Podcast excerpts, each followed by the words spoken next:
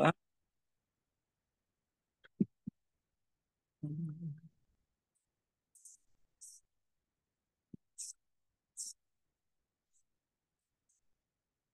Vai continuar hoje as alafot de véspera de de Shabbat, é, desculpa, tá abrindo aqui. Vamos começar agora as alafot de Rosh Hashanah. Continuar, aliás, página 708. Hum. Aliás, 710. 810? 710. Tá.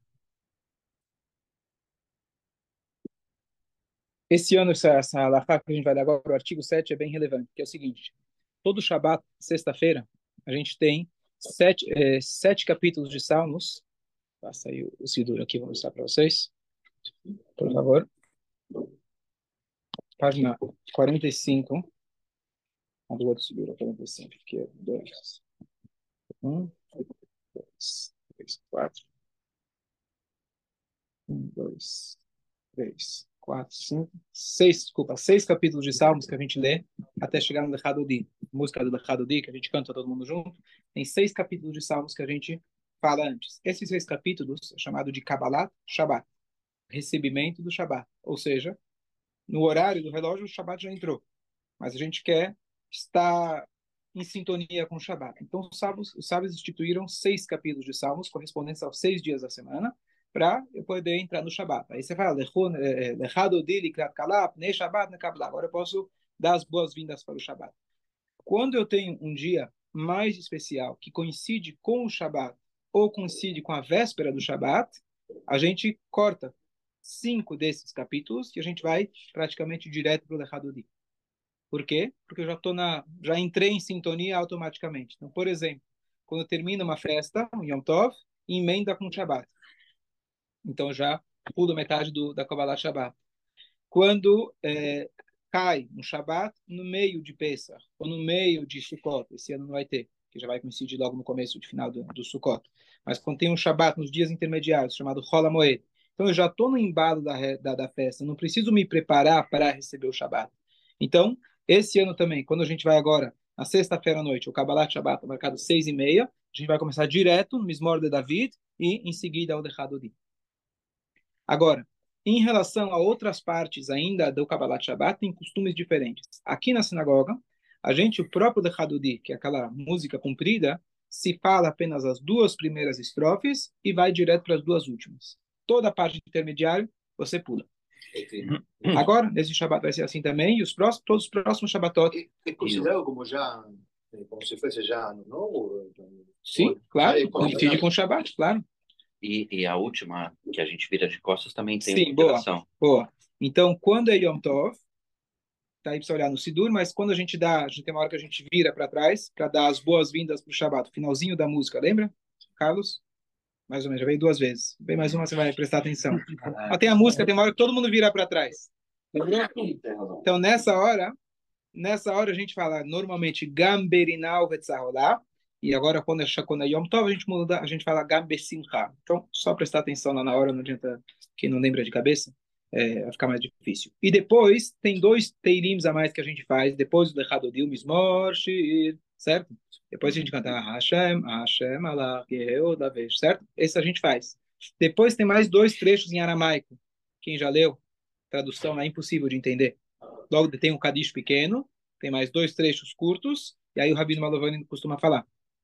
Então esses dois trechos curtos também são omitidos. Ou seja, você cortou dois terços do Kabbalat Shabbat, porque já é um dia especial, já é Rosh Hashanah, ou ele é pós Yom Tov, como pode acontecer em outros momentos, então a reza em si de Shabbat vai ser mais curta. Esse é o resumo da história. Vai acabar um pouquinho antes do que acabaria se fosse sexta, numa sexta normal. Kiddush, hoje em Tov a gente não costuma ter Kiddush. Não, tem, cada um faz em casa. Não, não, as pessoas já fazem. Primeira noite. As pessoas já, já fazem em casa. É... Ótimo. Agora, importante, o que, que a gente come na noite do Rosh Hashanah? Você sabe, gefilte fish, boa, certo? Boa, sem rei. então aqui vem uma coisa importante. O que acontece? Todas as festas judaicas são marcadas pela culinária, como a gente estava falando. Todas elas, tá certo? O Haman de Purim virou Osnei Haman, aquela bolacha triangular. Tá certo? Pode ser de uva também. O, o, o faraó do Egito virou os Kneidalach, né? que é farinha de matzá. Então, todos aqueles que se opuseram a nós viraram, é, viraram comida. Tá certo? O Antíochos, que é da época dos gregos, que se preocupavam muito com o corpo físico, né? Eles, né, o corpo físico, eles idolatravam o corpo físico, faziam muito esporte. A gente faz questão de Hanukkah fazer o quê do Antíochos? Fritura, sonho. tá certo? O sonho, o latke, tá certo? Anti, Antíochos, sim? Não, Antíochos não. em espanhol, Antíochos é óleo. O nome dele é Antíochos, certo? Então a gente faz questão para mostrar que a gente não está querendo idolatrar nosso corpo, então a gente vai lá e faz bastante fritura em Hanukkah. Conhece essa não? Conhece os sonhos, aqueles sonhos de Hanukkah? Então, você, precisa, você, precisa, passar um ano inteiro aqui para conhecer a culinária completa. Vai mudando. Gefilte fish tá bom. Então, o gefilte fish, a origem dele sabe qual que é. Na verdade, o peixe é muito caro. O pessoal não tinha dinheiro. Então, ele misturava o peixe com uma boa de chamame, com uma massa. E aí rende mais. Mas ah. é uma delícia. Hã? Misturado é uma delícia. Então, a mãe, a tua tataravó convenceu a tua avó que era delícia. Ah, a tua avó, e aí Tá certo? E continuam. Só que igual a calça jeans. Antigamente a calça jeans era o schlepper do schlepper, agora virou chique. Então agora o gefilte fish também subiu o preço proporcional. Meu sogro, para, para poder comer um peixe bom, fazia a carpa inteira. É. Sim, ah, sim, sim. Era a carpa inteira, a cabeça, né? Sim. Cortar, que é. tem muita é. Sim, sim. Mas o outro motivo que se faz fish, que é interessante, que tem a ver com a Alahá, não apenas historicamente por questão de pobreza, mas no Shabat, uma das regras do Shabat é que é proibido você separar. Então, por exemplo, tirar o caroço de uma fruta que ele está dentro da fruta é complicado no Shabat. Você não pode fazer uma separação. Tirar o espinho do peixe é um problema no Shabat. Então, gefilte fish, a ideia é que você moía aquilo, você garantia que não tinha problema. Então, isso também tem a ver com a lei do Shabat em específico. Agora, se tornou, fala. E porque então, e comemos coisas como se fossem de matzá. La, la, os kneidelach são o kneidelach, por isso eu falei, o kneidelach tem a ver com peixe. Tem. Porque tem a ver com peixe, certo? Que é a farinha de matzá e, e fizeram o boninho do, do Knedo. E esse que fritamos o farol é como chama? Não, o farol, o fa, não, o farol ele vira, o farol vira, virou Knedo. O Antíochos da época dos gregos, que tem da história de Hanukkah, ele virou, ele virou fritura. Seu é Antíochos. É, você falou Os gregos. Você falou. Ah, o outro, o Aman, a orelha de Aman. Não, não, no Pesach é o quê? Ah, os. No, agora no, no... Hanukkah. Agora, de agora? Agora é. Ah, você falou que foi o nem consegui falar ainda. Não. é o, o capelete em brodo, vai. O capelete, é um capelete. Farfele. Não, Osnei Aman. De não, puri. capelete na sopa. Ah, na sopa? Ah, o crepa lá. Crepa. Oh, crepa lá. Então, por mais que pode parecer, ah, é uma questão cultural, é, alguém falou que não gosta do gefilte fish aqui, Baruch Hashem. Tem ah, cara de ser judeu também, porque tem muito judeu. É, tem judeu que não gosta de gefilte fish. É. Bom, tá aí? Tá vendo? Oh, e ele acha que é nazista, só para deixar claro. Né? Ok. Então, por mais que pode ser, a gente está falando aqui de besteira, de culinária, etc., cada um deles tem uma explicação. Não necessariamente todos, mas muitos têm uma explicação. O crepa lá, já adiantando, que tem a ver com Yom Kippur, é, véspera de Yom Kippur, e tem a ver também com o dia de Oshana Rabá, o penúltimo dia de Sukkot, que se come o krepalach. Que, qual que é a ideia do krepalach? Então, você fala um capelete com, com carne dentro. Então, olha que interessante. Nós temos é, no Yom Tov, quando são dias festivos, Rosh Hashanah, Sukkot, Pesach, a obrigação de comer carne. Carne, carne. Porque a carne traz alegria. Tem três dias no ano que eles são Yom Tov, só que não são literalmente Yom Tov. São uma festa, um dia muito importante, mas não é aquela festa que você não anda de carro, você não está proibido de fazer as coisas. Então, essas três datas são muito importantes, mas não tão, não literalmente. Então, a gente come carne, só que você esconde a carne. E aí vem a ideia de você fazer um escondidinho de carne. Pode ser o krepler, pode ser aquele, é, como chama, aquele pimentão recheado, ou qualquer outra coisa, pode ser também um pão com carne dentro. Mas a ideia é você esconder a carne, porque é um dia festivo, mas não é um dia igual aos outros dias festivos. Então, quais são esses dias? Véspera do Yom Kippur, porque a Torá descreve para nós que a véspera do Yom Kippur, a Torá fala, no nono dia você vai jejuar. O nono dia é a véspera do Yom Kippur. E aí os sábios interpretam, e a gente vai ver como funciona isso mais para frente, mas de que o jejum não é no nono. A Torá fala claramente que o jejum é no décimo. Mas aquele que come, se prepara e come bem no nono dia, é considerado como que ele tivesse jejuado os dois dias. Então é um dia festivo, é um dia de comer bastante, mas não é um dia que é proibido você fazer trabalho, etc. Então você come esse krepla na véspera do Yom Kippur. Certo? Na véspera. Não é que come muito não perecer. Outro dia é Purim e outro dia é o Oxanarabá. Vamos chegar lá depois. Mas as culinárias, sim, tem a base, base na Lahá. Tem outros motivos para isso, eu falei um dos motivos, mas tem outros motivos para esse, para o Krepla, que você está dizendo. Certo? Então vamos falar agora a culinária do Rosh Hashanah. Então você falou do, do Gefilte Fish. O Gefilte Fish tornou uma tradição, provavelmente, como eu falei, uma das duas, para ou para economizar ou pela questão dos, dos é, espinhos, mas junto com a, o gefilte fish, o que, que você precisa ter? A cenourinha. Cenourinha certo? cozida. A cenourinha cozida. Você sabe que o peixe, o gefilte fish, a carpa, ela nada já com a cenourinha na cabeça. É. Né? Todo mundo já vem junto. A maioria deixa de lado. Certo? A maioria deixa de lado. Conhece a cenourinha ou não? Tá me olhando com cara de... Cenourinha em cima do gefilte fish? Nunca viu? Ah, é, sim, sim, sim. Ah, então, Isso. É. Certo? Então, e se costuma comer com rei. Agora vem uma questão. Em duas festas nossas, que todo mundo gosta de comer, não se deve comer creme. Uma delas é o Rosh Hashanah. Em Rosh Hashanah não se deve comer alimentos amargos, principalmente vinagre. Então, normalmente o reino é feito com vinagre. Ele em si, o próprio reino, a raiz forte é muito, certo? Bem amarga. Então, não se deve comer alimentos desse tipo em Rosh Hashanah. Porque a nossa alimentação vai fazer diferença, é isso que a gente vai falar hoje, sobre o efeito que isso vai ter ao longo do ano. Por isso, maçã com mel, ralá doce e assim por diante. Sim. Então, se evita. Então, nesse dia, você não vai comer o gefilte fish com reino. Aí vai ter gente que falar, então não vou comer gefilte fish, né? Porque sem reino não dá para comer. Tá certo? Então, fica a teu critério. E Pesach, que muita gente também faz o gefilte fish, na primeira noite do Pesach, você também não pode usar o reino. Porque o reino, ele é exclusivo daquele prato, da Kiara que a gente usa. Um dos ingredientes lá é o reino. E aquilo que você usa como ingrediente, a gente quer deixar exclusivo para para ser ingerido na hora daquela mitzvah, que é a mitzvah de comer o maror. Então, na primeira noite você não pode comer. Na segunda, já que a refeição é servida depois que você já fez a mitzvah, dos dois dias, então você já zerou, então na segunda noite você pode servir reino. Então, é um detalhe que as pessoas né, é, é, culturalmente comem gefilte fish com reino em todas as festas, mas duas delas você já não pode comer com reino. Claro. Arroz es una de esas personas que dice que no come gefilte fish y no tiene grain, pero dice que hay grain que no es eh, amargo. Aquel eh, vermelho a veces no es como el branco, el branco es muy... Para, paraguayo. ¿Eh? Paraguayo. El paraguayo, sí, que no... Aí tudo bem. Come gefilte fish com mel. Gefilte fish com mel.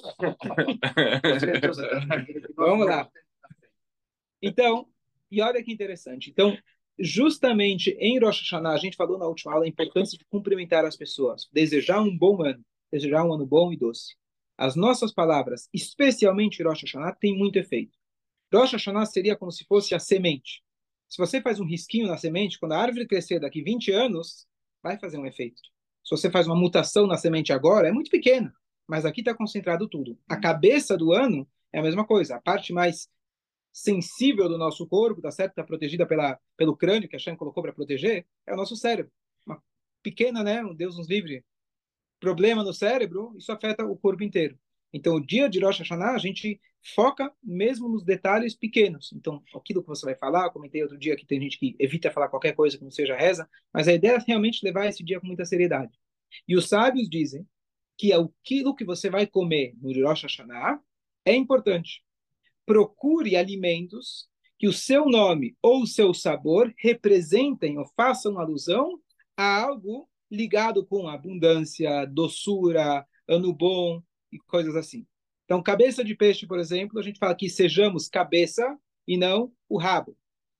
A calá redonda tem a ver com o ciclo anual. O mel, a doçura. Interessante da abelha, que a abelha em si, tá certo? Ela pica. Ela é amarga, digamos assim. Ela é mas dela tem o ferrão, mas dela sai o doce. Também tem a alusão de que a gente consegue extrair os momentos difíceis, a gente quer que a Hashem tire o doce. E assim tem vários alimentos que o seu nome, ou em hebraico ou em aramaico, ele faz uma alusão a algo que tem a ver que a gente quer nesse dia. E eu vou explicar um pouco mais elaborado qual que é o significado disso, mas vamos ver só como que são, quais que são as, os alimentos. É, vamos ver qual, qual que ele traz aqui. Tá. Ele traz aqui a cenoura, aqui ele vai usar do Yiddish, isso acho que nazima aí a, a cenourinha do, do, né, do negócio. Se faz aquele doce, quer dizer, a cenoura é doce, né? Se você cozinha ela, ainda se cozinha com mel, etc. Então ela fica mais doce ainda. Então em, em Yiddish, cenoura se fala meiren. Meiren, mer, em hebraico é, é, em Yiddish é mais, ou seja, abundância. Então tem gente que come aquele esse doce de cenoura. Depois ele fala aqui a cabeça de peixe. Carne é importante porque é, é, é, é um, é um hag, é uma festa, a gente tem que comer carne, que a carne traz alegria. A selga, é, eu vou mandar, vou, vou mostrar aqui para vocês. Eu vou falar todos. Tá no, sim, peraí.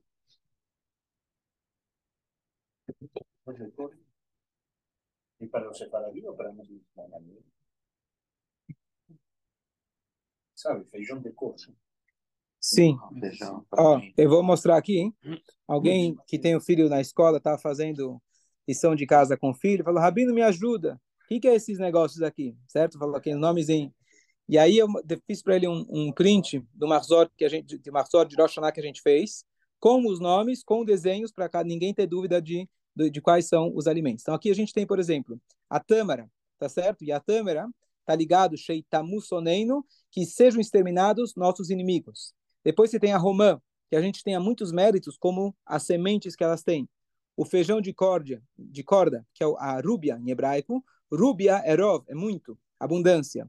O alho poró, carte, significa que seja extirpados os nossos inimigos.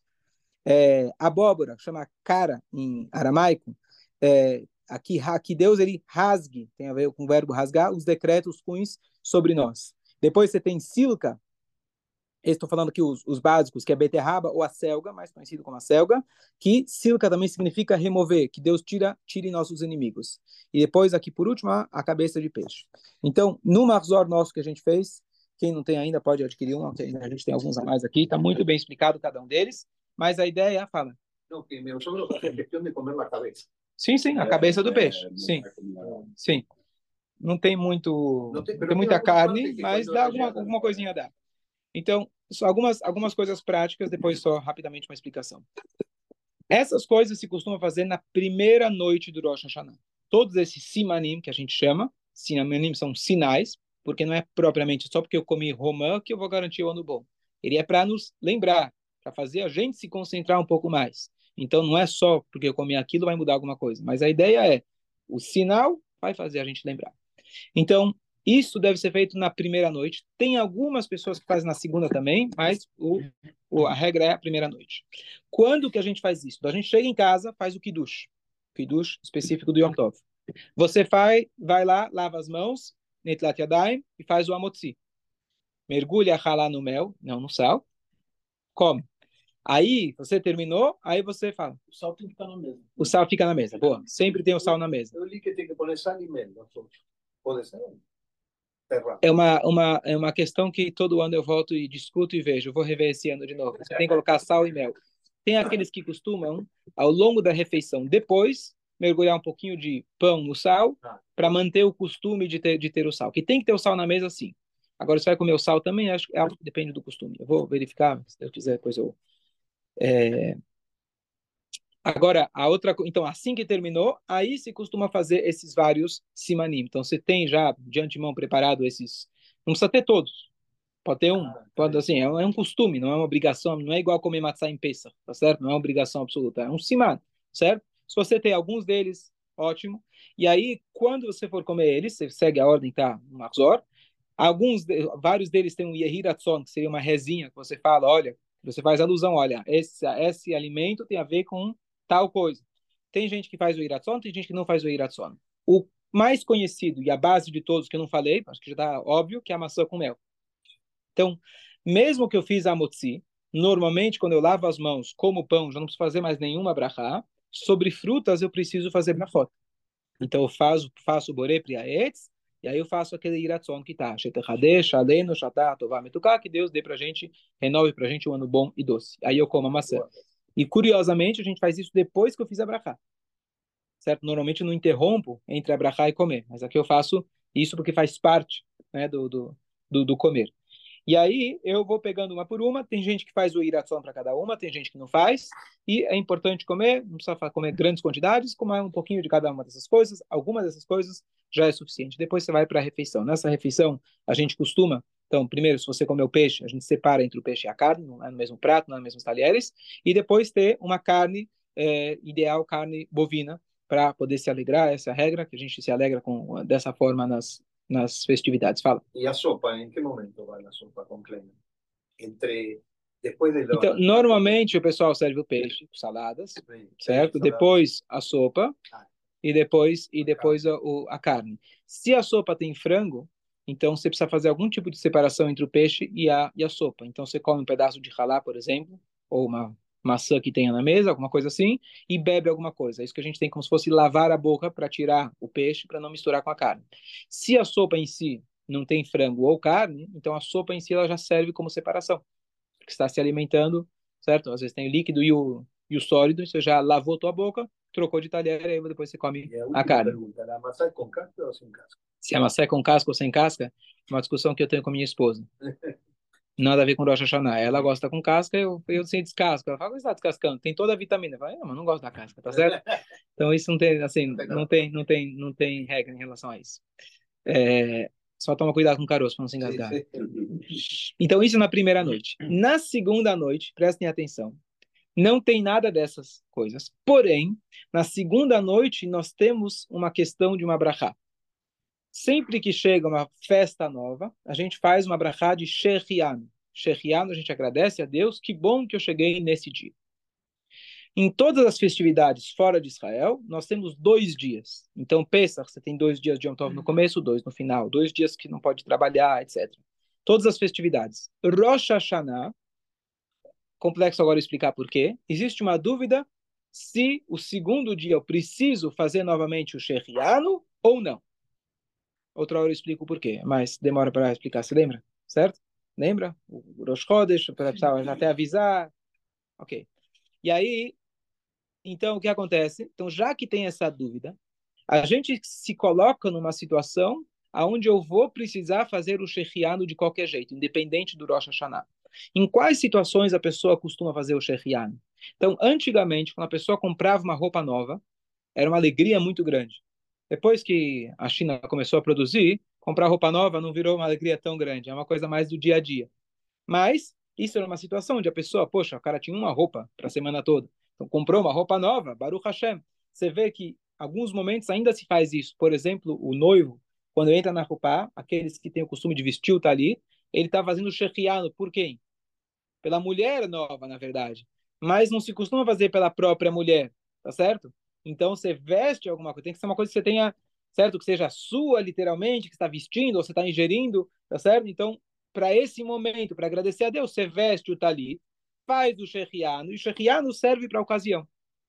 A mesma coisa no aniversário, tem aqueles que costumam comprar uma fruta nova da estação. Que bom que eu cheguei nesse dia do meu aniversário, pude viver mais um ano, estou feliz de chegar nesse dia, mas não tenho para fazer uma brachá, eu tenho que tá, ter alguma coisa em mãos. Então eu pego uma fruta, faço a brachá para a fruta nova e serve também para isso. Portanto, a segunda noite de Rosh Hashanah, nada a ver, e aí vem a confusão, nada a ver com a questão do que a gente fez no dia anterior, desses vários vegetais ou certo frutas que a gente comeu com adusões. Eu preciso pegar uma fruta nova e na hora que a mulher acende as velas de Yom Tov, na segunda noite, ela pega uma vela pré-acesa, ela vai passar a vela, ela faz o shechiano, porque agora está recebendo o segundo dia de Yom Tov, olhando para essa fruta. Ela deixa essa fruta já lá, em cima da mesa ou do lado onde ela vai acender as velas.